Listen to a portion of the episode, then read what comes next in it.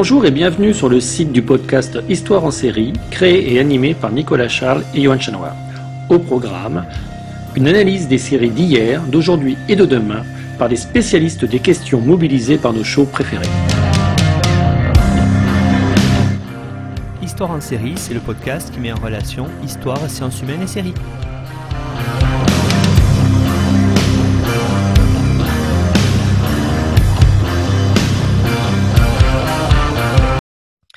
Bonjour à tous, bienvenue dans Histoire en série. Aujourd'hui, je reçois Laurence Cossu-Beaumont. Bonjour Laurence.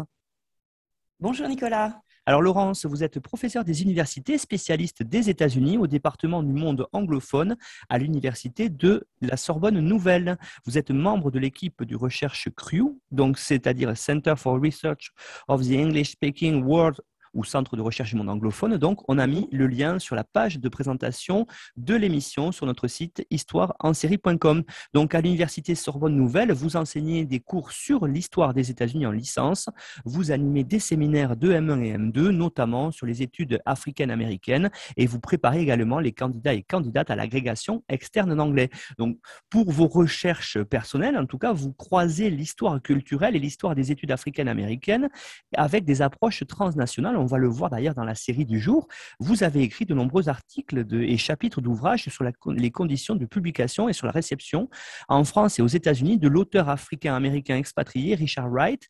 euh, ainsi que sur ses réseaux intellectuels. Donc votre dernier ouvrage euh, auquel vous avez participé en tout cas s'intitule Richard Wright in Context et vient de sortir au Cambridge University Press. Euh, votre intérêt pour l'histoire africaine-américaine et pour les échanges entre la France et les États-Unis vous a conduit notamment à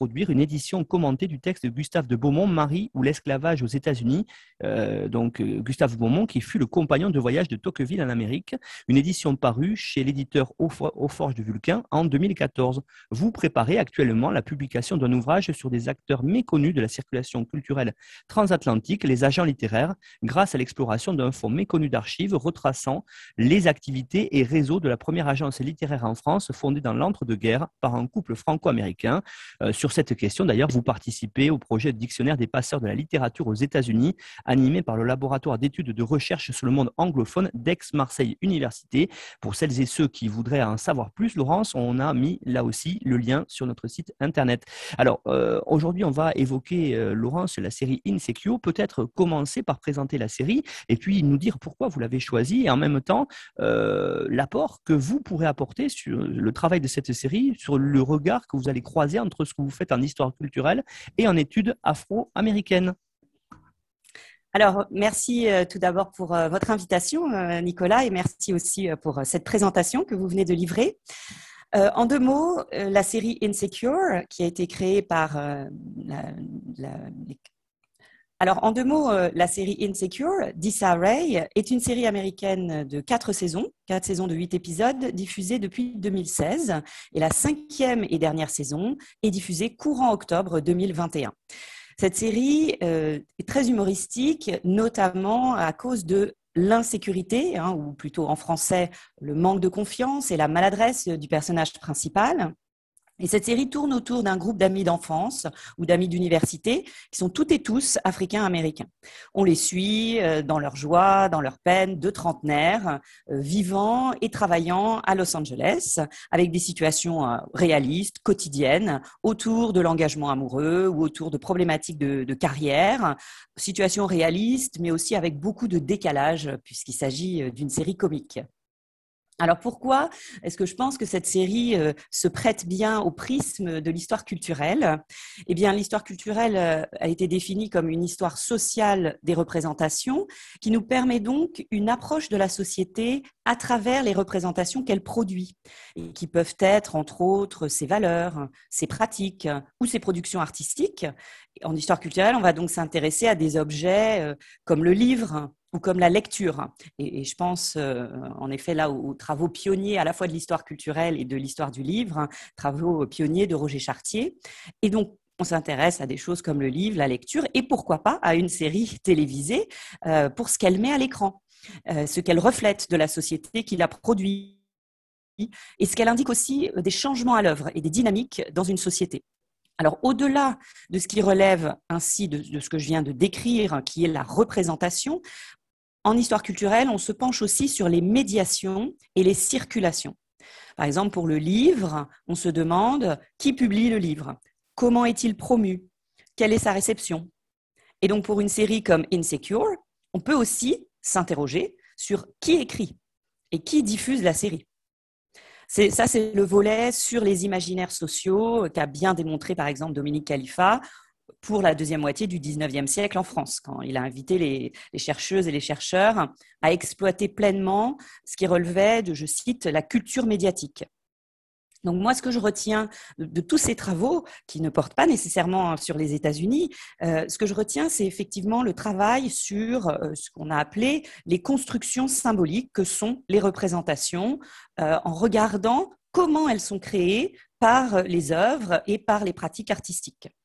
Et donc, ce que je retiens aussi de l'histoire culturelle, en plus des représentations, euh, et qui a été donc très bien montré par, euh, euh, Dominique Khalifa ou encore Jean-Yves Mollier en France, ce que je retiens aussi, c'est le questionnement nécessaire sur les réseaux, les canaux de diffusion et la circulation. Or, dans le champ des études africaines-américaines, auxquelles je m'intéresse donc tout particulièrement, il y a cette question, cette double question en fait de la production de représentations, donc par exemple le portrait de personnages noirs, donc d'une part ces représentations, et d'autre part la médiation, donc qui produit, qui contrôle, qui diffuse ces représentations, eh bien, cette double question, elle se pose de manière très utile dans les études africaines-américaines pour mettre en lumière, autrement que par l'histoire politique ou l'histoire sociale, la formation, la pérennisation ou bien les transformations des discriminations qui sont fondées sur des représentations qui peuvent être par exemple stéréotypées ou au contraire qui peuvent être pionnières. Euh, j'ajoute que, bien sûr, encore faut-il que ces représentations existent, parce qu'en ce qui concerne l'histoire africaine-américaine, la question qui se pose aussi, c'est celle de l'invisibilité des Noirs et de l'impossible expression de voix noires dans la société américaine. On pense à la politique, bien sûr, mais on peut penser aussi à l'écran.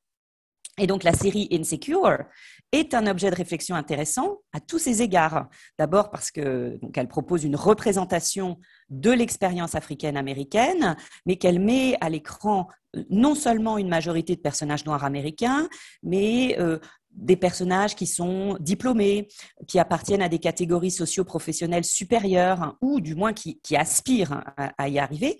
Et je dirais que cette représentation est plutôt originale. Euh, il ne s'agit pas donc seulement de donner une visibilité aux Africains américains à l'écran, parce qu'il y a quand même euh, d'autres séries africaines américaines et des films, bien sûr, hein, mais peut-être de proposer une représentation peu courante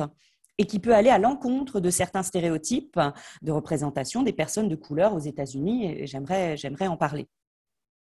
Alors, le croisement entre l'histoire culturelle et les études africaines-américaines a également permis dans l'historiographie de faire émerger la connaissance d'une culture africaine-américaine propre. Donc, à l'encontre de l'invisibilité de celle-ci, je l'ai dit, je l'ai dit tout à l'heure euh, dans la société, mais aussi l'invisibilité de cette culture africaine-américaine dans les études historiques jusqu'aux années 70.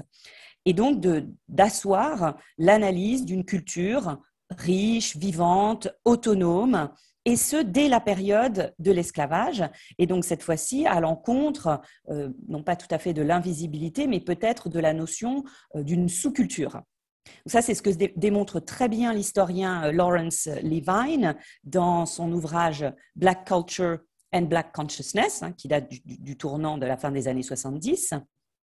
Et justement, je trouve que la série Insecure participe aujourd'hui de cette culture africaine-américaine en construction permanente avec les contributions d'une nouvelle génération euh, d'Africains américains. Hein. La créatrice Issa Rae n'a pas 30 ans quand la série démarre en 2016. Et hum, à cet égard, euh, grâce à, la figure centrale d'Issa Rae, on peut dire qu'Insecure est aussi une source de commentaires possibles sur la partie médiation. En somme, qui contrôle la création et le propos, car elle est écrite par celle qui joue aussi le rôle du personnage éponyme autour duquel tourne la série et que je viens de citer, donc euh, Issa Rae. Euh, et, de ce point de vue, la série a aussi une généalogie euh, intéressante parce qu'elle est le prolongement d'une autre série intitulée Awkward Black Girl, donc, euh, la jeune femme noire euh, maladroite, euh, ce n'est pas, pas une traduction très heureuse, mais on voit quand même la généalogie avec la, série Insecure. Et donc, Awkward Black Girl était une série également créée par Issa Rae, mais qui était précédemment diffusée sur Internet et qui a donné lieu à cette nouvelle série Insecure, qui est cette fois, elle, produite pour la télévision. Euh, Laurence, est-ce qu'on pourrait voir maintenant, peut-être avant de, continuer, une analyse plus exhaustive, voire euh, travailler sur un résumé plus en détail de la série? Oui, bien sûr. Alors, Insecure euh, donc, suit la vie quotidienne, la vie amoureuse et la vie professionnelle d'Issa, une jeune femme africaine-américaine qui, qui fête ses 29 ans à, l'aube euh, du début de, la série, qui fêtera ses 30 ans pendant, pendant les saisons suivantes. Euh, donc, la vie de cette jeune trentenaire, ou presque trentenaire euh, africaine-américaine, et la vie de ses proches, notamment sa meilleure amie, Molly, qu'elle a rencontrée à l'université et qui est avocate au sein de grands cabinets et qui est célibataire. Issa, elle, est travailleuse sociale au sein d'une association qui intervient dans les écoles défavorisées. Euh, comme ses amis, elle traverse des phases de célibat, mais euh, en ce qui concerne le personnage d'Issa, elle est souvent aux côtés de deux personnages masculins, Lawrence et Daniel, qui sont deux jeunes hommes donc avec qui elle est euh, soit en couple ou en tout cas dont elle est, dont elle est proche. Lawrence travaille dans une start-up. Il est lui-même créateur et développeur d'applications. Quant à Daniel, qui est un ami d'enfance, il est producteur de musique on a divers métiers qui sont là représentés. Il y a donc ce cercle intime, je dirais, et ensuite un cercle plus secondaire euh, d'amis proches, également d'enfance ou d'université, dont certains sont mariés, démarrent une famille, euh, qui travaillent dans l'art, euh, dans la banque ou encore dans l'immobilier. Donc c'est c'est ce qu'on pourrait appeler une, bande de filles, hein, euh, notamment quatre amies euh, aux personnalités différentes, ce qui permet évidemment des, situations variées dans la narration et aussi euh, des conversations à cœur ouvert et des commentaires sur ce qu'est leur vie amoureuse, leur vie sexuelle, leurs expériences diverses face à l'engagement, face aussi à la maternité et bien sûr à leurs aspirations professionnelles ou encore face au racisme. Et puis, il y aurait donc euh, peut-être un, troisième cercle de personnages périphériques, les familles, comme les, frères des deux protagonistes principales, euh, Issa et Molly, les collègues aussi, hein, qui permettent souvent une galerie de personnages comiques, euh, ou encore euh, des voisins, euh, dont on peut penser à un voisin récurrent dans les quatre saisons de, la série, dont le surnom est Thug Yoda, qui voudrait dire le, Yoda gangster, donc un mix d'un personnage qui a une certaine sagesse, mais qui est aussi membre d'un gang, et qui joue les conseillers conjugaux pour Lawrence, qui a aussi pour règle de ne jamais utiliser la lettre C euh, au début d'un mot, ce qui donne évidemment des, dialogues assez absurdes où il transforme euh, tous les mots. Donc on peut voir euh, voilà, dans ce descriptif à la fois quelque chose d'assez classique, une histoire de copine trentenaire. Donc ça pourrait ressembler à ce qu'on pourrait appeler une série de filles avec ce qu'elle comporte de confidences, de conseils mutuels, y compris hein, sur la vie sexuelle des unes et des autres, y compris dans leurs disputes. Aussi, tout ça est donc moteur des épisodes. Mais je voudrais insister sur cette écriture comique du point de vue du choix des situations et, surtout du point de vue des dialogues et vraiment de l'écriture euh, par Issa Rae et son co-auteur qui est euh, Larry Wilmore, une figure euh, reconnue du, stand-up et, de, la comédie aux États-Unis. Donc en fait, les références auxquelles on peut penser,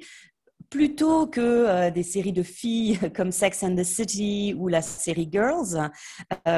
qui, qui sont pertinentes, hein. euh, mais on pourrait aussi penser à la référence à Seinfeld, euh, parce qu'on est vraiment ancré dans ce qu'on appelle euh, aux États-Unis le observational comedy, donc le, le comique qui s'appuie sur des situations banales de la vie quotidienne pour en tirer l'absurde et le comique, y compris dans, l'intimité amoureuse, euh, où les choses ne sont pas toujours aussi glamour que dans d'autres représentations. Et la série n'hésite pas à jouer là-dessus, et, y compris aussi dans la vie professionnelle, hein, où les personnages subissent euh, des revers importants parfois, euh, qui sont souvent traités avec humour. Alors, il y a deux autres éléments euh, que j'aimerais bien évoquer autour de, cette série dans son, dans son résumé euh, qui peuvent être intéressants pour l'analyse. Euh, le premier de ces éléments, c'est que à chaque saison, il y a une série dans la série c'est-à-dire un programme télévisé que les différents personnages regardent tous et commentent, ce qui est à la fois un trait réaliste bah, de la vie de, personnes euh, d'aujourd'hui et d'amateurs de, séries euh, de télévision, euh, mais c'est aussi une occasion intéressante de, réfléchir aux séries dans la société, parce que le choix des séries fictives proposées dans Insecure, je pense, fait l'objet d'un véritable travail de réflexion, et ce choix est assez stratégique et j'aimerais beaucoup euh, revenir là-dessus euh, euh, ultérieurement. Le second élément sur lequel je voudrais terminer ce, résumé et qui fait aussi l'identité de la série, c'est un dispositif récurrent qui consiste à faire parler le personnage principal de Issa devant le miroir de sa salle de bain ou devant le miroir des toilettes ou au travail ou encore devant son, rétroviseur. Dans ces scènes en aparté, elle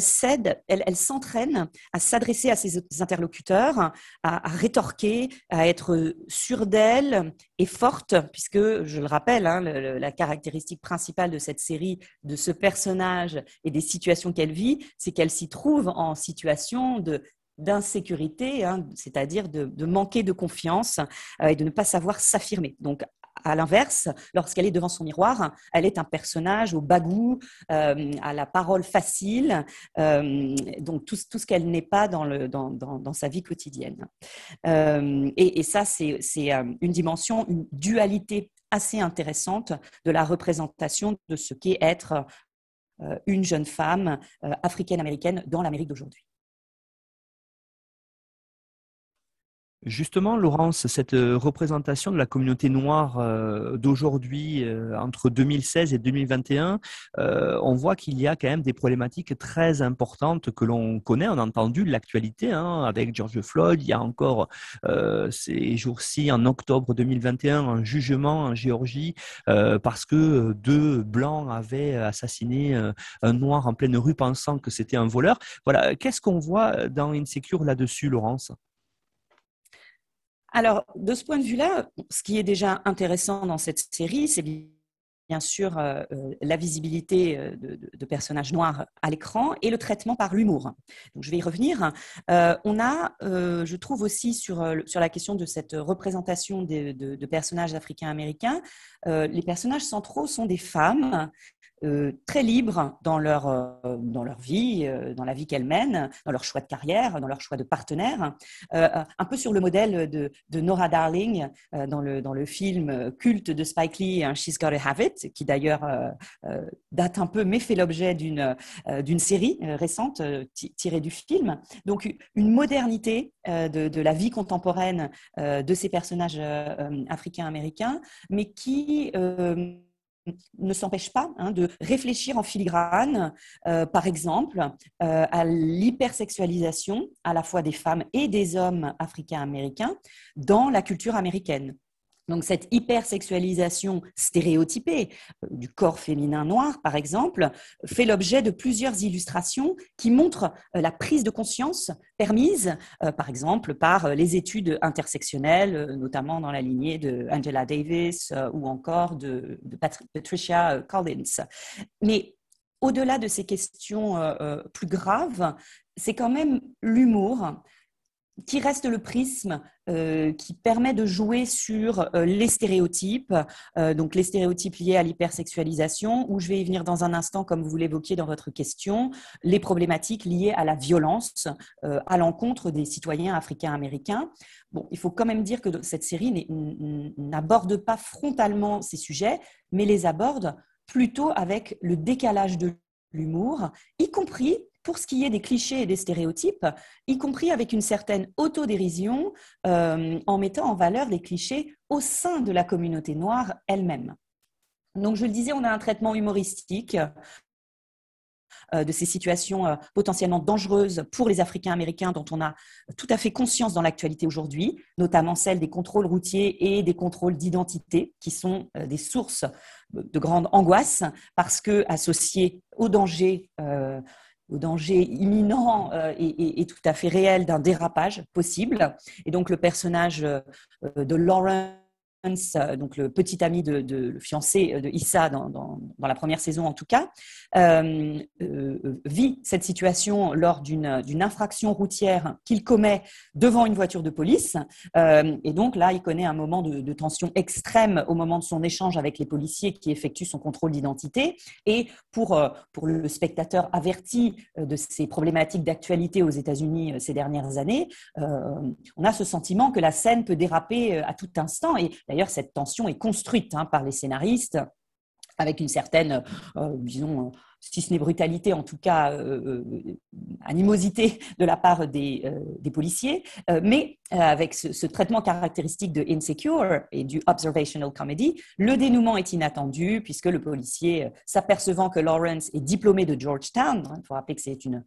grande université prestigieuse de Washington, eh bien ils finissent par échanger sur Washington et les résultats de football universitaire avec quand même donc cette remarque que euh, Lawrence bénéficie d'un statut euh, particulier puisqu'il est repéré comme étant euh, un homme très diplômé. Alors il y a quand même un autre niveau de traitement, je trouve, de, ces questions liées à euh, à, l'expérience africaine-américaine dans la société américaine, euh, plus tellement sur, euh, sur la violence cette fois, mais encore une fois sur notamment l'hypersexualisation ou en tout cas voilà, les questions liées au genre ou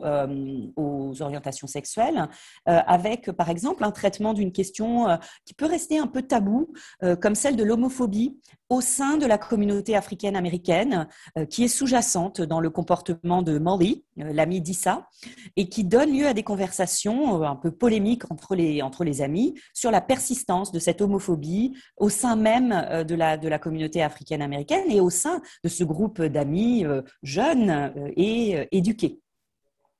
il y a aussi une dernière thématique que j'ai trouvée intéressante, c'est celle du racisme au sein de la communauté africaine-américaine. Euh, on note là vraiment une, approche qui est effectivement moins humoristique. Euh, ces thèmes de l'homophobie et euh, du racisme interne à la communauté africaine-américaine ne donnent pas lieu à des situations à proprement parler comiques. Hein. Elles introduisent plutôt une, tension dramatique. Euh, dans le dernier cas, hein, celui du, racisme, euh, Issa se met elle-même dans une position euh, fragile au travail, hein, où elle va,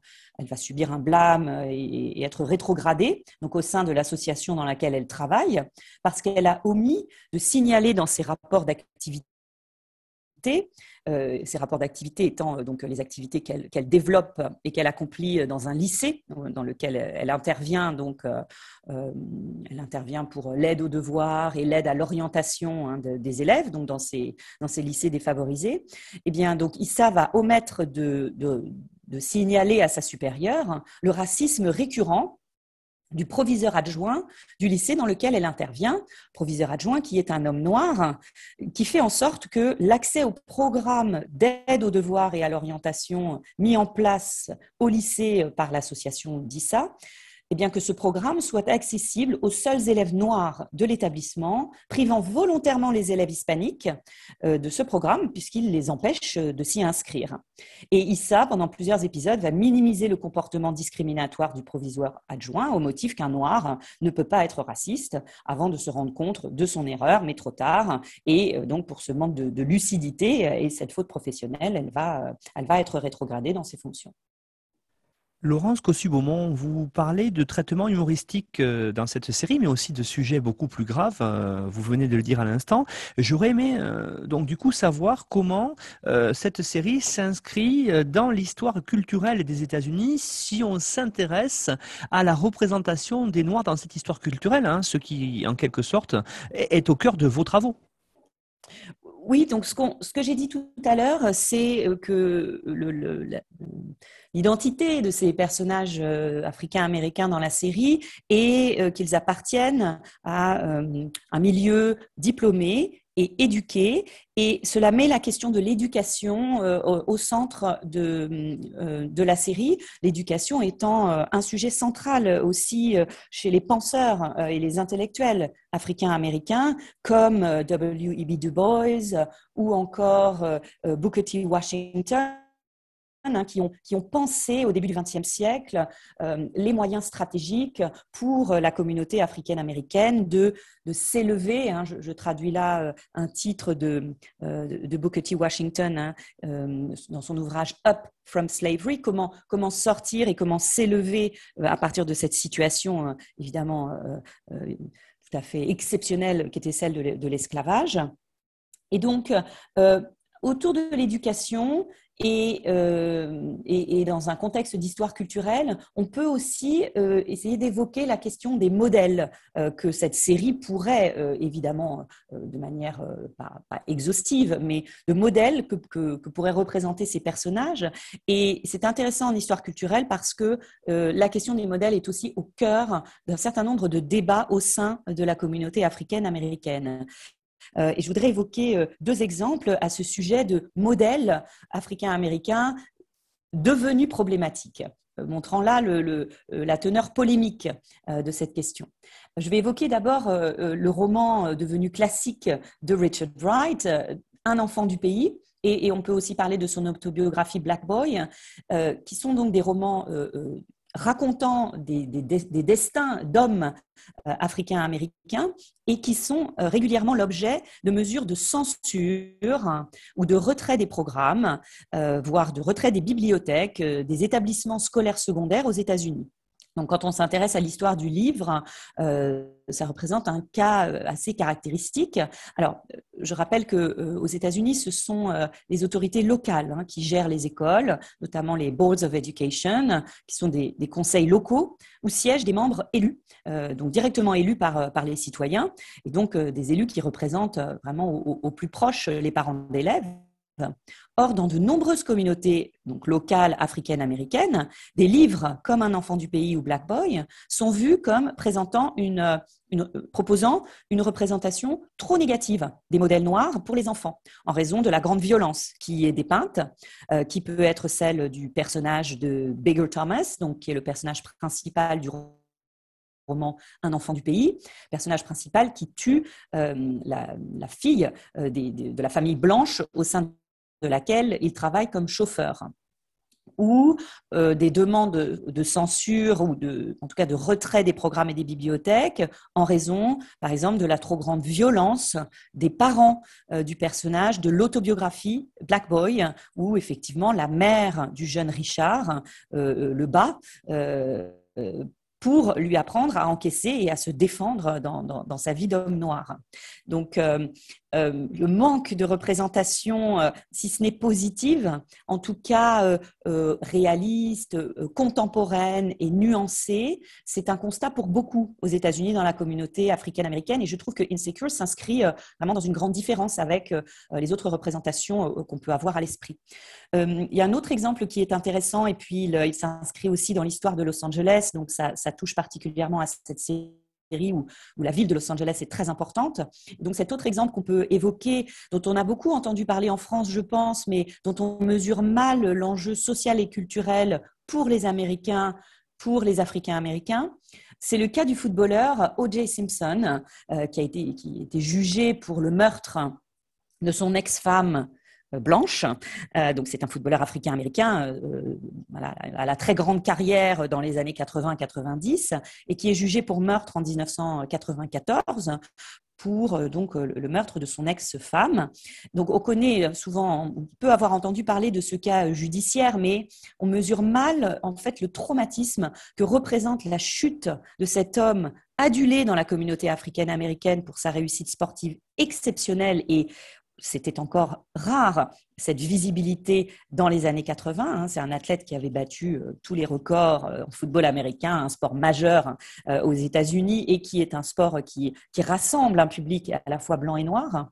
Donc, ce modèle défaillant de O.J. Simpson, devenu un, meurtrier, s'est étalé sur tous les écrans américains, vraiment de manière répété, étiré, parce que ça va de la fameuse course-poursuite dans les rues de Los Angeles où cet homme essaye d'échapper à la police, jusqu'à ses procès qui sont largement diffusés. Et donc, c'est pas seulement euh, qu'O.J. Simpson euh, déçoit, mais c'est que son extrême célébrité et la visibilité qu'il apporte euh, vient renforcer une représentation masculine, violente, liée à la sexualité, qui colle déjà à l'image des hommes africains-américains. Et à cet égard, la grande écrivaine noire américaine Toni Morrison, qui fut prix Nobel de littérature, a écrit euh, à ce sujet. Et elle écrit que la saga O.J. Simpson, pour elle, c'est un nouveau euh, Birth of a Nation, donc en référence à ce, à ce film euh, de Griffith qui a établi durablement cette représentation des hommes noirs comme des prédateurs sexuels, des menaces et synonymes de, de violence. Donc, on, voit bien dans ce cas euh, l'équilibre entre le déséquilibre entre la visibilité d'un athlète devenu criminel d'une part et euh, une écrivaine, professeure à Princeton, Anthony Morrison, qui reçoit un prix Nobel, eh bien, euh, par exemple, la visibilité n'est pas en faveur de cette dernière dans les, dans les dernières décennies du XXe siècle. C'est euh, plutôt O.J. Simpson qui a fait, fait l'actualité. Donc, en termes de modèle, ce n'est peut-être pas le modèle souhaité par bien des Africains américains qui, qui reste à la mémoire du plus grand nombre. Et de toute façon, dans ces deux cas, on a affaire à des gens euh, exceptionnels et, hors normes. Et donc, euh, dans Insecure, ce qui est intéressant, euh, c'est qu'on a cette représentation à la fois plus positive. Et donc là, j'insiste sur le fait que c'est vraiment un débat qui existe aux États-Unis. Hein. Je ne pense pas qu'on le formulerait ainsi en France en, en exprimant le vœu d'avoir des représentations positives qui créeraient des modèles. Mais c'est vraiment un débat qui est pertinent aux États-Unis et donc, il est intéressant de voir comment euh, Insecure s'inscrit dans quelque chose d'assez différent avec des représentations d'Africains américains de la classe moyenne, euh, moyenne, moyenne supérieure, qui hésitent, qui doutent, qui se trompent, euh, qui font des erreurs importantes à la fois dans leur vie personnelle et dans leur vie professionnelle. Donc voilà, qui ne sont pas des, des athlètes euh, euh, hors normes, ni des prix Nobel de littérature. Et c'est vraiment la spécificité de Insecure. D'ailleurs, dans les, dans les interviews, on, retrouve souvent cette formule euh, de, je vais citer en anglais, hein, Regular Black People Doing Regular Things. il s'agit d'une série avec des personnages noirs normaux qui font des choses normales, ce qui n'est pas sans rappeler d'ailleurs le descriptif souvent associé à la série Seinfeld, en référence à la comédie d'observation. Hein, Seinfeld qui était une série, euh, je cite, sur rien. Donc, euh, pour finir sur, euh, sur la question de, de, la représentation des, des Noirs à l'écran dans, dans, Insecure et de la manière dont l'histoire culturelle peut s'en emparer, ben, je dirais que c'est vraiment intéressant de regarder la construction à l'œuvre dans les quatre saisons de la série, construction à l'œuvre d'une représentation réaliste, nuancée, mais aussi décalée de personnages noirs qui même s'ils sont des personnages souvent comiques et, des, des, un peu des, des archétypes, euh, ont quand même une certaine complexité. Et cette complexité puise à la fois à leur identité de Noirs américains, donc ce qu'on appellerait aux États-Unis euh, la race, euh, mais aussi au genre et à la classe sociale. Donc on n'a on a, on pas affaire à des génies, à des héros, à des millionnaires, ni à des criminels, hein, on l'a dit. Et c'est pertinent dans l'histoire culturelle africaine-américaine aux États-Unis où on a beaucoup introduit cette représentation violente et criminelle des hommes noirs ou hypersexualisée des femmes noires, euh, qui, reprennent ici le, contrôle. Et donc, finalement, ce thème central de Insecure, qui est euh, de manière assez universelle la modernité de la vie des millennials, associé à un manque de confiance en soi quand on, quand on passe euh, d'une vie étudiante à une vie euh, professionnelle, euh, associé à un manque de confiance en soi, associé à des difficultés permanentes pour un individu à trouver sa place dans la société, permet un certain réalisme et surtout une certaine nuance. Et donc, et donc je disais les difficultés pour un individu de trouver sa place dans la société, mais j'ajoute aussi trouver sa place dans le monde professionnel, qui est très important dans la série Oui, effectivement, Laurence, vous venez euh, d'évoquer quelque chose, je pense là aussi de central, c'est la diversité euh, des parcours professionnels que l'on peut voir dans cette série-là. Euh, parcours professionnels qui sont représentatifs du fait, vous l'avez dit, que l'on ne s'intéresse pas à un groupe vraiment précis et stéréotypé, mais au contraire, on montre à travers la série véritablement la diversité de ce groupe-là. Et donc, c'est une série qui est vraiment là-dessus à la fois réaliste et tout en nuances. Oui, je suis d'accord avec cette, combinaison de réalisme et de nuances. Je l'ai dit tout à l'heure, il y a d'abord euh, toute une variété de milieux professionnels qui sont, qui sont représentés. Et avec un certain réalisme, en tout cas, euh, je trouve, par rapport au personnage de Molly, euh, qui est donc avocate dans de, dans de grands cabinets, et on, on, a déjà beaucoup de représentations de ces grands cabinets d'avocats américains dans, des séries américaines, hein, de Suits à The Good Wife et The Good Fight. Mais justement, dans Insecure, il n'y a pas de plaidoirie flamboyante au tribunal. C'est vraiment la vie de bureau euh, et des choix de carrière difficiles euh, pour Molly, hein, qui s'estime peu valorisée euh, en tant que femme noire par les associés du grand cabinet où elle travaille, lorsqu'elle s'aperçoit notamment hein, qu'elle est moins bien payée que ses collègues blancs et masculins. Et on la voit, alors ses difficultés, hein, puisqu'elle elle aussi, elle a une, forme de, donc je traduis de l'anglais d'insécurité, hein, une forme de manque de confiance en elle, euh, et, donc elle, a du mal à réclamer son dû, elle hésite à changer d'employeur. Et d'ailleurs, même lorsqu'elle change d'employeur, euh, elle a des problèmes importants d'adaptation euh, dans ce nouveau cabinet où elle travaille, alors même qu'elle a choisi de rejoindre un cabinet entièrement euh, africain-américain. Donc le, racisme, le sexisme, plus ou moins latent dans son premier emploi, finalement donne lieu à une, autre complexité personnelle dans son nouvel emploi, alors qu'on aurait pu penser qu'elle arrivait dans un un environnement qui, lui, qui allait lui être plus favorable et ce n'est pas traité de cette manière. C'est là où je, où je vois aussi une certaine nuance dans, les, dans la complexité euh, des situations dépeintes, complexité qu'on retrouve très bien euh, cette fois autour de Issa dans son travail. Euh, Issa est la seule employée noire de l'association d'aide aux élèves où elle travaille dans les premières saisons. Ça donne lieu à des scènes bah, évoquant la position compliquée hein, d'un Africain-Américain ou d'une Africaine-Américaine qui serait la seule personne de couleur dans son équipe et qui se trouve à devoir jouer le rôle de représentant, de porte-parole euh, de toute sa communauté. Euh, même si à l'inverse, on a vu que Molly, elle, elle peine aussi à s'intégrer dans un environnement de travail où tous ses collègues sont noirs. Euh, pour revenir à Issa et à, à, son travail au sein de l'association et à sa place au sein de l'équipe où elle est la seule noire, bon, il y a, un traitement intéressant, euh, notamment euh, par le biais de l'humour, hein, comme souvent dans la, série. Euh, comme de toute façon, ce qui prime chez Issa, c'est sa maladresse. on la voit aussi devant les élèves noirs des classes dans lesquelles elle intervient, bien assez démunie. Elle se fait bousculer par des jeunes qui finalement sont d'une autre génération qu'elle, qui se moquent de sa coiffure, de sa tenue, euh, et auprès desquels elle n'arrive pas à être crédible, alors que pourtant ses collègues blancs se tournent systématiquement vers elle pour toutes les questions liées euh, aux problématiques raciales. Euh, et puis je donnerai peut-être un, dernier exemple parce qu'il faut aussi parler des personnages masculins dans la série, donc notamment Lawrence et, Daniel, qui sont des, personnages récurrents, parce que eux aussi sont donc insecure, hein. eux aussi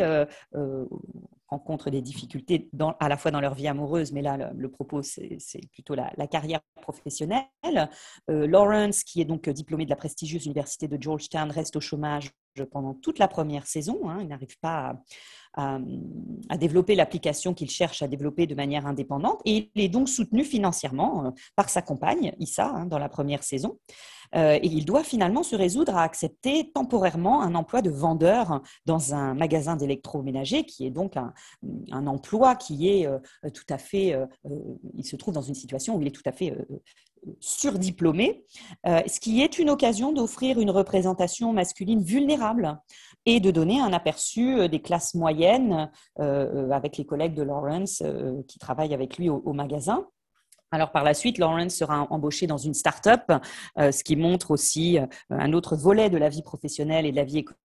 américaine, avec des situations drôles où euh, les patrons de son entreprise euh, ont peur de critiquer son travail par peur de paraître raciste. Et on a souvent dans la série hein, des portraits un peu ridiculisés de, de, personnages blancs bienveillants. Hein, et donc, c'est le cas notamment des, des fondateurs de la start-up dans laquelle Lawrence, Lawrence travaille. Et c'est le cas aussi de la fondatrice de l'association où, où, travaille Issa dans les, dans les premières saisons. Et concernant Daniel, c'est la même chose dans le, dans le milieu de la musique où il travaille, il est producteur. Euh, pour Daniel, il, vient un moment dans la série d'admettre que euh, certains de ses morceaux et arrangements musicaux ne sont pas à la hauteur parce qu'il ne sait pas écouter les demandes des artistes ou tenir compte des conseils et des critiques qui lui sont formulées, critiques constructives, mais qu'il ne sait pas entendre. Donc, c'est de vraies remises en question professionnelles qu'on voit fréquemment émerger chez tous les personnages, qui d'ailleurs parfois résistent et s'entêtent hein, avant d'apprendre de ces défis et de leurs erreurs. Et moi, je vois dans toutes ces, euh, dans toutes ces scènes euh, tout à fait personnelles, et qui sont liées à l'évolution personnelle de, de, ces personnages, euh, quand même la, la, menace du déclassement social qui reste très présente pour tous ces personnages. Ils sont certes diplômés de grandes universités. un des collègues de Molly est diplômé de Howard, donc une grande université africaine-américaine, où a étudié d'ailleurs Kamala Harris, la vice-présidente. donc on, on, comprend aussi que Molly et, Issa sont diplômés de Stanford, euh, où donc soit ils sont diplômés de grandes universités, soit ils sont très reconnus dans leur milieu, professionnel, hein, comme Daniel, euh, le producteur de musique. Mais la série rappelle toujours leurs origines modestes, avec des scènes régulières chez les parents de Molly, notamment, qui a, qui a grandi dans le quartier de Crenshaw à Los Angeles, qui est un quartier africain-américain euh, modeste. et Molly rappelle d'ailleurs qu'elle n'a jamais été à la plage avant l'âge où elle est devenue étudiante, alors que Crenshaw est à 15 minutes de Santa Monica et de, la côte euh, pacifique. Euh, la saison 3 montre également Issa en grande précarité, après qu'elle a quitté son appartement dont elle ne peut plus se permettre de payer le loyer, et elle n'est pas assez solvable pour pouvoir louer seule un nouvel appartement. Elle est donc euh, pendant un temps sans domicile. Euh, de même que euh, Lawrence, euh, voilà, ingénieur informaticien qui va devoir prendre cet emploi de, vendeur, eh bien Issa va devoir dans la, saison 3, pour joindre les deux bouts, devenir chauffeur de VTC, en plus de son, travail à l'association, pour pouvoir gagner un, revenu suffisant pour pouvoir vivre à Los Angeles. Et donc ça, cette, euh, cette vie chère euh, et qui augmente pour les classes moyennes, ainsi que ce clin d'œil à l'activité VTC qui, qui, qui correspond à la nécessité de se déplacer en voiture. Ce sont voilà, deux allusions à des aspects spécifiques de la vie à Los Angeles qui sont très présents dans la série.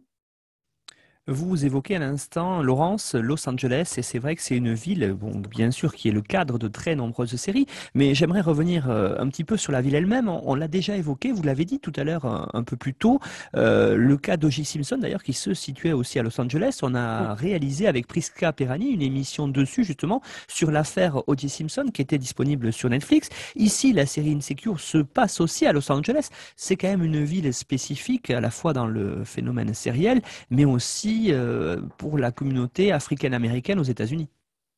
Oui, tout à fait. Alors, l'ancrage dans la de la série dans la ville de Los Angeles, il est avéré euh, donc, dans, les, dans, les, dans, le, scénarios et, dans le tournage, mais aussi dans les références de la créatrice de Insecure, donc Issa Rae, euh, qui a, dit-elle pour modèle, Larry David, donc Larry David était un des co-créateurs et le showrunner de Seinfeld, mais surtout il, est, il est, connu pour euh, être le créateur et acteur principal de Curb Your Enthusiasm, une série dans laquelle on le voit déambuler dans sa ville de Los Angeles sous les traits de son personnage éponyme, hein, donc une autre version de lui-même, euh, euh, et, on reconnaît hein, une, certaine proximité avec la série Insecure où les personnages traversent aussi différentes facettes de Los Angeles. Une des facettes les plus originales de Los Angeles euh, dans la série Insecure est le travail effectué sur la bande-son des épisodes, très travaillé, euh, très intentionnel et très reconnu par la critique. la scénariste et, productrice et actrice Issa Rae coordonne les choix musicaux, mais elle s'est aussi associée à des grands noms de l'industrie musicale, du R&B, du hip-hop, et avec ses équipes, et elle l'a indiqué, hein, elle fait des choix d'artistes féminines de la scène musicale de Los Angeles et elle a permis, avec ces, quatre saisons déjà euh, et, leur succès, une reconnaissance importante euh, des artistes euh, indépendants, des artistes émergents de Los Angeles, au point d'ailleurs qu'Issa Rae a créé un label de musique en 2019 et donc, on, note dans cette série ben, non seulement des, clins d'œil et des références appuyées hein, à, des, grands artistes ou à des artistes émergents, mais on a presque une représentation de la ville de Los Angeles à travers euh, sa musique. Euh, évidemment, ça, correspond très bien au fait que euh, ces jeunes personnages, souvent célibataires ou en tout cas encore, encore sans famille, sans enfants, sortent beaucoup dans, divers restaurants et clubs de Los Angeles. Mais ça, bon, c'est peut-être un aspect déjà connu hein, de, Los Angeles et qui est donc assez cohérent avec le genre de la série sur la vie des, millennials. Mais au-delà de la vie nocturne et peut-être festive de Los Angeles, on voit aussi euh, des aspects plus divers hein, de, Los Angeles, notamment divers quartiers. Il y a vraiment toute une cartographie originale. Euh, cette cartographie, elle commence dans le quartier de Inglewood, où vit Issa, dans une, dans, une résidence dans les deux premières saisons, et, et elle déménage ensuite, mais toujours dans le quartier d'Inglewood, qui est donc un quartier populaire très mixte, euh, à la fois africain, américain et hispanique.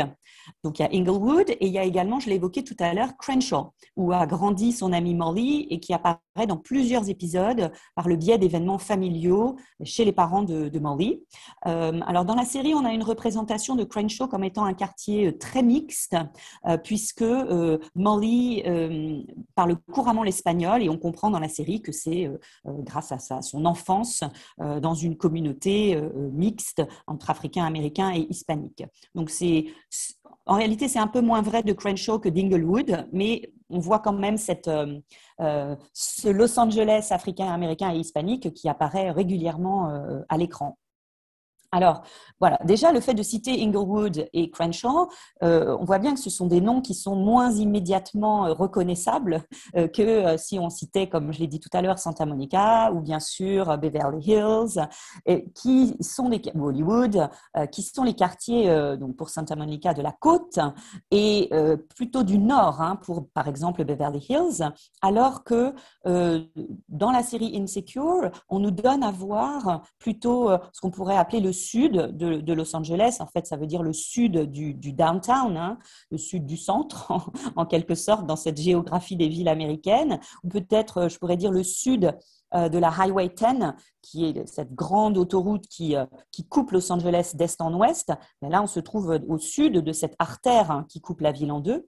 Et, cette partie sud, eh bien, cette partie sud de Los Angeles, c'est celle qui est normalement plutôt connue et marquée par la guerre des, gangs, qui est célèbre d'ailleurs à Crenshaw. Hein. Et d'ailleurs, le, voisin Thug Yoda hein, que j'ai évoqué tout à l'heure, ce, sage gangster, euh, eh bien, il fait partie de cette célèbre euh, mafia de, Crenshaw qui, s'appelle les Bloods hein, et qui est caractérisée justement par le fait de ne jamais prononcer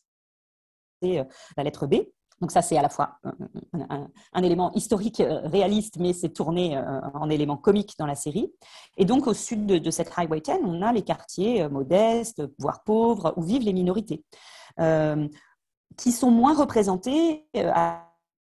l'écran et, qui sont, et qui sont moins connus. donc ça, c'est un, premier élément assez intéressant. Euh, je trouve que ce qui est également intéressant, c'est qu'on nous donne à voir dans la série euh, que la ville de Los Angeles, marquée par une ségrégation géographique, est aussi euh, divisée au sein des, enclaves mêmes. Et je fais allusion là au fait que, par exemple, dans la saison 1,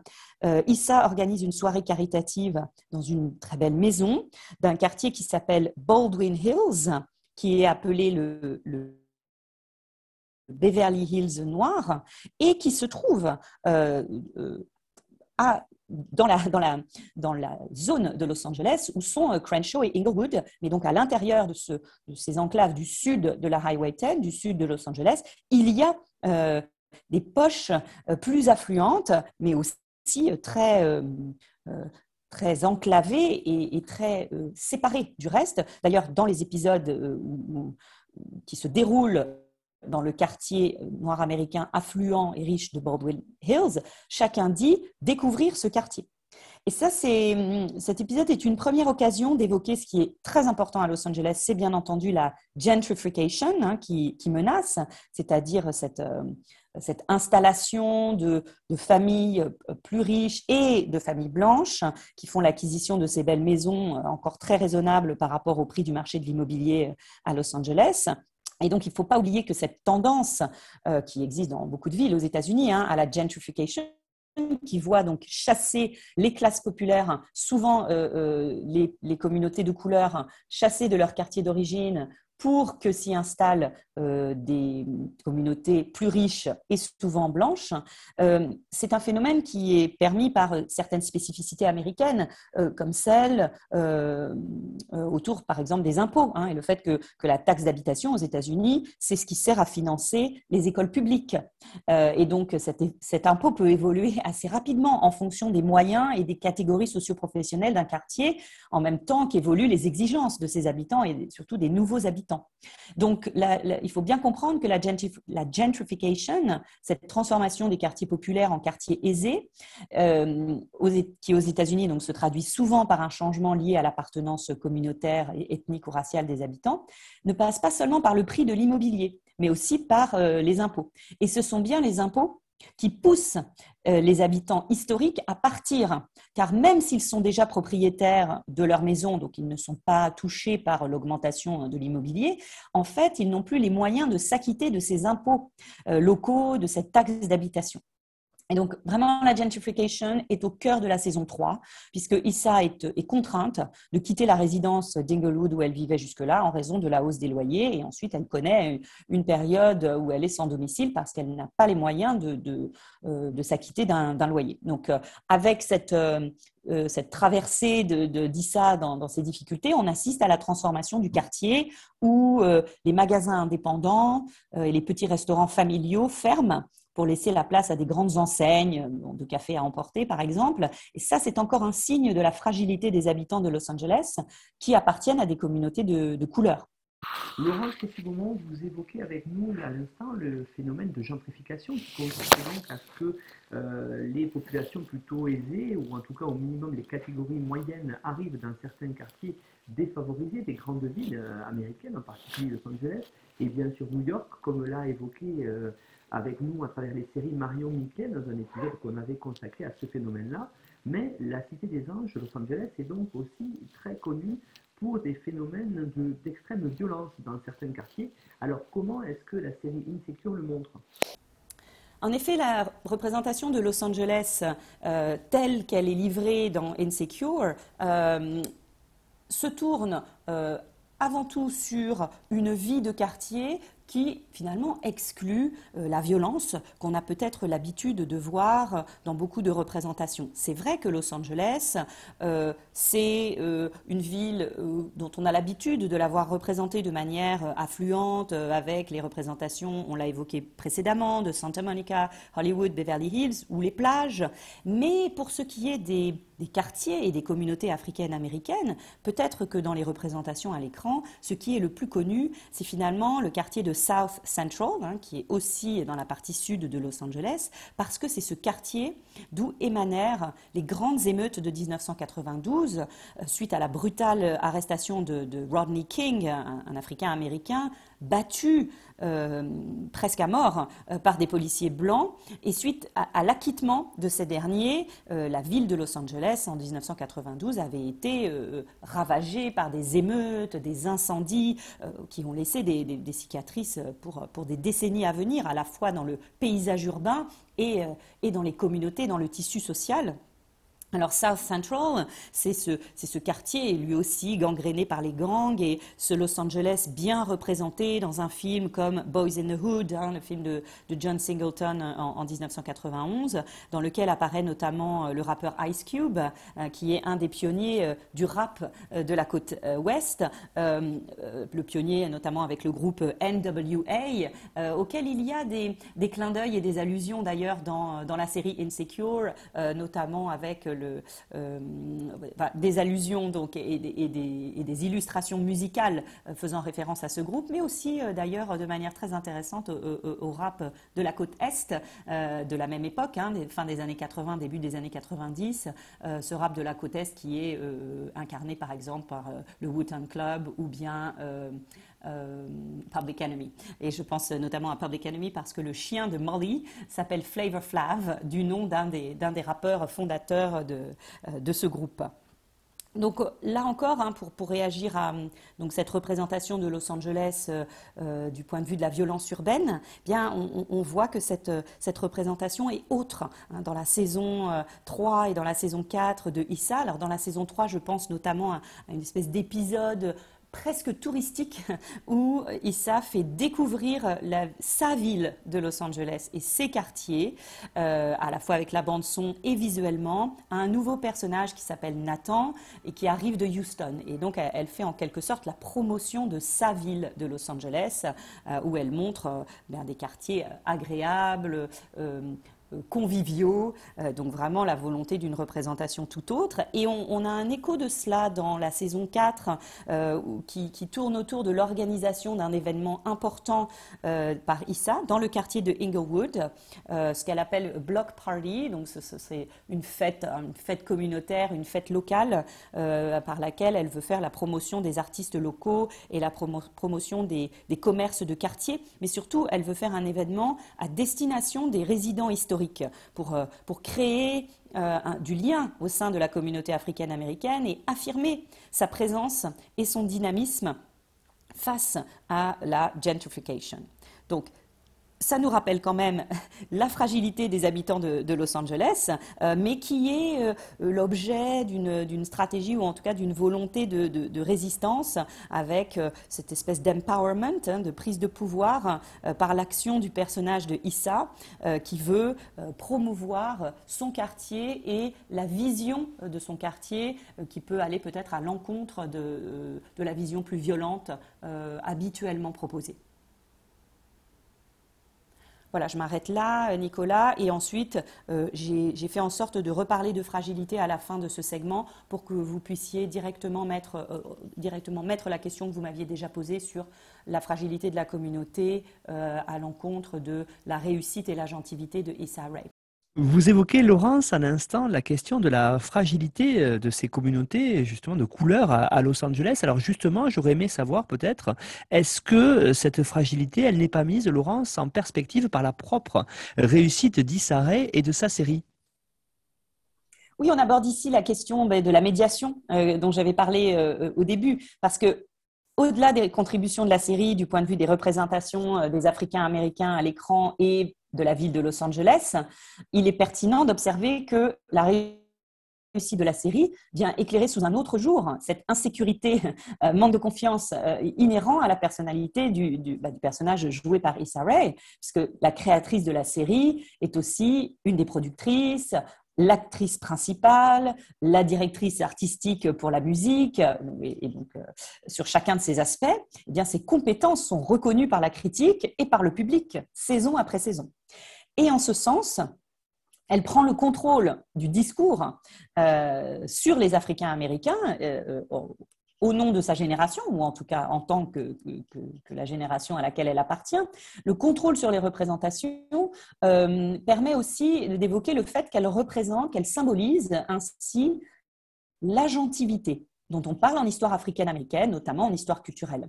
Euh, cette agentivité, c'est euh, cette, cette, montée en puissance des Africains américains qu'on voit bien dans le destin personnel de Issa Rae, qui crée la série d'abord quand elle est étudiante, une série qui s'appelait Dorm Diaries, donc une, série sur les, sur les résidences étudiantes. Puis elle crée une seconde série diffusée sur Internet qui s'appelait donc Awkward Black Girl. Euh, et ensuite, le succès de cette série aux millions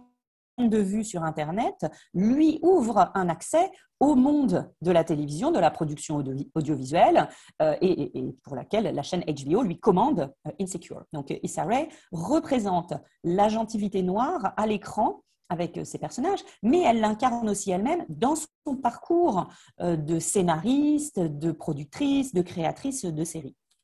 Et donc l'agentivité dont je parle, cette agentivité noire, c'est un des apports essentiels de l'historiographie, avec des approches historiques euh, historiennes de, de, l'histoire africaine-américaine qui, dans le courant du XXe siècle, sont passées d'une vision des Noirs dans l'histoire américaine comme des victimes, voire euh, comme étant passifs face à l'esclavage ou à la ségrégation. Eh bien, on est passé à des études qui ont montré des formes très précoces de résistance et des stratégies inventives de survie pour cette communauté. Et, et, et alors, hein, ce tour des années 60-70, euh, avec cette, euh, nouvelle, ce nouveau volet dans l'historiographie africaine-américaine, on voit alors les Noirs comme des acteurs de leur propre destin et non passifs. Ça, c'est tout à fait au cœur de la série et c'est aussi incarné par euh, Issa Rae elle-même qui incarne cette agentivité, cette prise de pouvoir, cette créativité, avec son succès et le poids qu'elle a acquis personnellement dans l'industrie audiovisuelle et dans l'industrie musicale. Donc, je, je peux ramener ça euh, à un sujet que j'évoquais tout à l'heure, qui est celui de l'éducation et de l'université, qui est très présent dans la série. Donc, Issa Rae a elle-même étudié à l'université de Stanford. Elle a donc ce parcours en commun avec le personnage qu'elle incarne et, ce parcours qu'elle donne aussi à la plupart des personnages de la série. Hein. Un parcours de classe moyenne africaine-américaine qui aspire à la mobilité sociale par l'éducation et par le travail. Donc ça, c'est des thématiques assez universellement américaines, hein, bien sûr. Mais dans la série, l'importance des études euh, réalisées à l'université et les contributions des départements d'études africaines-américaines et des cours sur l'histoire et la culture africaine-américaine que ces jeunes trentenaires n'ont pas manqué de suivre à l'université, eh bien, cette importance des, études, elle est évoquée dans la série, dans les conversations euh, au cours desquelles les, amis euh, bah, discutent, euh, par exemple, de la place des femmes noires, ou encore, je l'évoquais tout à l'heure, du tabou de l'homosexualité masculine. Eh bien, à cette occasion, sur ces, sur ces sujets euh, assez amples, eh bien, les, les amis font régulièrement référence euh, à des intellectuels, à des historiens. Euh, j'évoquerai un seul exemple, hein, celui de Bell Hooks, qui est nommément cité par les amis euh, lorsqu'elles discutent euh, du féminisme noir ou des, questions de, genre et, de race. et donc Bell Hooks, qui est cette importante intellectuelle africaine-américaine, qui a été professeure notamment à l'université de Yale et qui est une figure importante du féminisme noir. Donc on a là vraiment une génération qui, étant passée par l'université, a appris à penser l'expérience africaine-américaine, la gentilité, l'intersectionnalité, donc ce croisement entre les problématiques d'identité raciale et de genre, euh, et à penser euh, cela avec des outils euh, conceptuels, hein, qui sont des outils donc conceptuels américains, et c'est pour ça que j'utilise ce terme de race qui, qui est fréquent dans, les, dans, la, dans la pensée universitaire aux États-Unis. Alors, euh, ce qui est également intéressant, euh, ce sont les allusions à la culture populaire noire et avec une réflexion sur, euh, sur les médias, avec ce que j'évoquais tout à l'heure dans, dans le résumé, c'est cette série fictive que les personnages regardent à chaque saison. Et on va voir en les décrivant que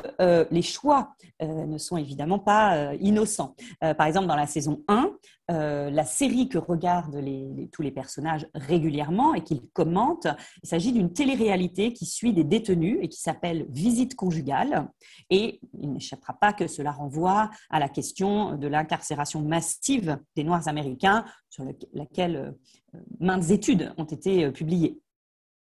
Dans la saison 2, la série que regardent les personnages est une série historique qui met en scène la liaison amoureuse entre euh, un maître blanc et son esclave noir, ce thème étant fondamental dans l'histoire africaine-américaine, puisqu'il pointe à la fois la proximité entre noir et blanc et même une, intimité, mais bien sûr aussi une forme d'oppression sexuelle sur, sur les femmes noires. Et cette complexité donc entre intimité et euh, oppression a très bien été démontrée par l'historienne Annette Gordon-Reed, qui a révélé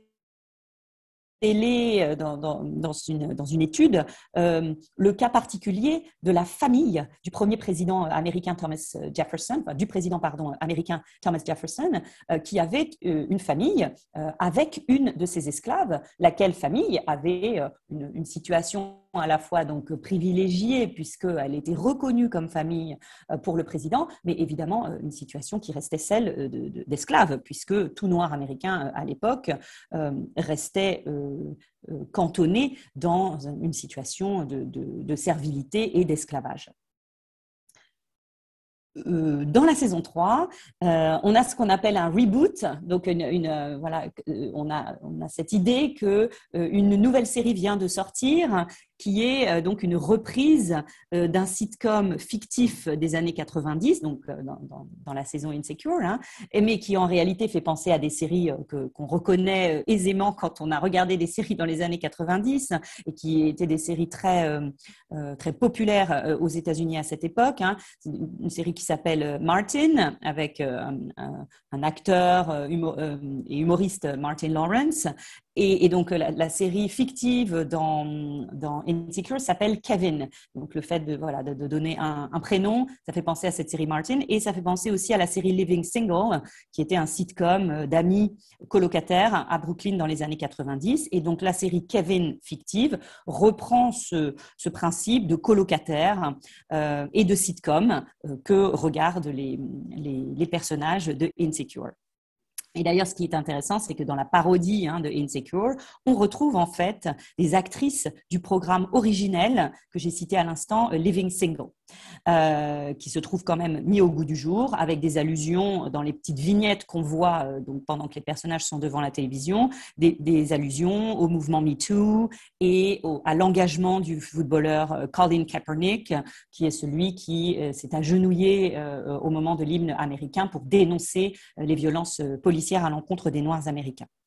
Et enfin, dans la saison 4, on a un programme intitulé euh, Looking for Latoya, à la recherche de Latoya, euh, une enquête euh, journalistique sur écran sur la disparition mystérieuse d'une jeune femme noire et une occasion en fait pour certains personnages de pointer le manque d'intérêt des autorités dans ces cas de disparition lorsqu'ils concernent des noirs.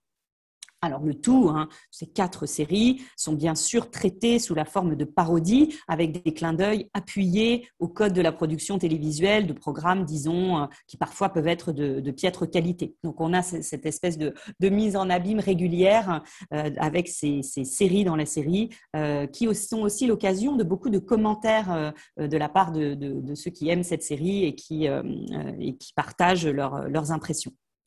Euh, concernant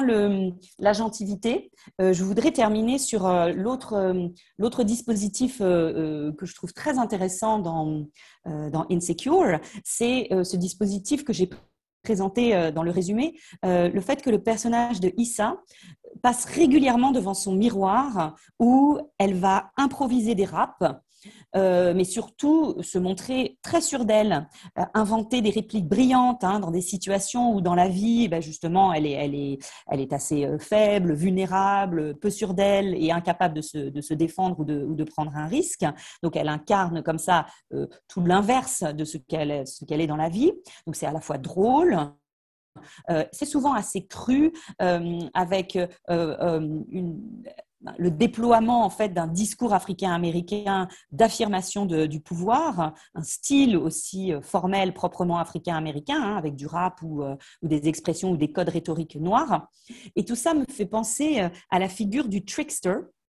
euh, et la figure du trickster, c'est quelque chose dans la tradition africaine-américaine bah, qui a bien été explicité, par exemple, par euh, le, professeur euh, Henry Louis Gates dans un ouvrage qui s'appelle The Signifying Monkey, hein, qui date de, la fin des années 80. Et dans, donc, cette figure du trickster, c'est celui, en fait, qui avec un langage cru, direct, parfois outrancier, mais assez brillant, parvient à abattre euh, un adversaire dans une joute verbale. Et, ça, euh, c'est quelque chose dont Henry Louis Gates a montré que chez les Africains américains, il a été une forme de résistance culturelle à une oppression euh, qu'on ne pouvait pas combattre sur un plan politique ou économique pendant, pendant de nombreuses décennies. Alors, cette figure du trickster, on peut, on peut, elle existe dans beaucoup de traditions. On peut, on peut penser par exemple à la figure du bouffon. Ça pourrait, ça pourrait ressembler à ça. Euh, et on voit que c'est un principe où l'humour et l'outrance, en fait, permettent de dire ce qui est interdit ou réprimé dans d'autres circonstances. Et donc, euh, on retrouve bien ça hein, dans, la tradition africaine-américaine avec euh, les joutes verbales euh, traditionnelles hein, qui existent depuis le 19e et qui se sont transformées dans la culture moderne en, en battle, hein, des battles de rap ou même des battles de danse. Et donc, euh, moi, je vois Issa dans la, série euh, Insecure euh, comme un trickster. Alors, c'est pas souvent une femme, le trickster, donc ça l'est dans la série Insecure. Cette figure de trickster qui permet, en fait, d'asséner des vérités, d'affirmer une confiance et un pouvoir sous la protection de l'humour et avec son décalage. Et donc ça, ça, ça sert, à mon sens, à la fois la, réussite, la modernité, l'originalité de la série Insecure, mais en même temps, ça s'inscrit dans un principe euh, qui n'est pas du tout nouveau et qui, au contraire, l'inscrit vraiment dans une, dans une tradition profondément ancrée euh, de, de la culture africaine-américaine. Laurence Cossu-Beaumont, merci beaucoup pour cette évocation de la série Insecure, donc sur la communauté africaine américaine de Los Angeles. On a vu beaucoup de thématiques avec vous, c'était très intéressant, notamment bien sûr sur cette histoire culturelle de cette communauté dont vous euh, êtes l'une des, en tout cas en France, l'une des chercheuses qui travaillent dessus, c'est très intéressant. Et justement, si vous, chers auditeurs, vous voulez euh, peut-être approfondir cette thématique-là, vous retrouvez comme euh, dans chaque émission une bibliographie qui a été mise euh, à votre disposition par Laurence sur notre site internet histoireensérie.com à la page de l'émission, ce qui vous permettra d'approfondir euh, sur toutes les thématiques qu'on a abordées à travers cette série euh, Insecure. Alors, vous retrouvez aussi l'émission, comme toujours, en résumé sur notre partenaire nonfiction.fr où vous pourrez trouver des liens pour aller l'écouter sur les grandes plateformes de podcast, Spotify ainsi que YouTube. Et puis, n'hésitez pas à suivre notre actualité euh, sur les réseaux sociaux. Euh, abonnez-vous à Histoire Série sur Twitter ou au groupe Histoire en série sur Facebook pour avoir, euh, j'allais dire quasiment en temps réel, notre actualité. Et puis n'hésitez pas hein, à aussi nous, j'allais dire, évaluer en tout cas sur les, diffusions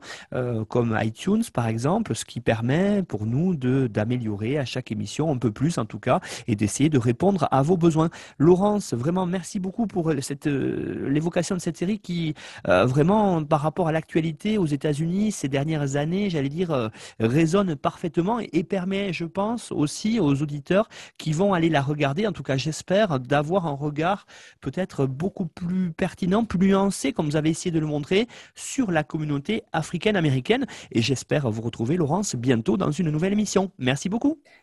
Merci beaucoup, Nicolas. Au revoir.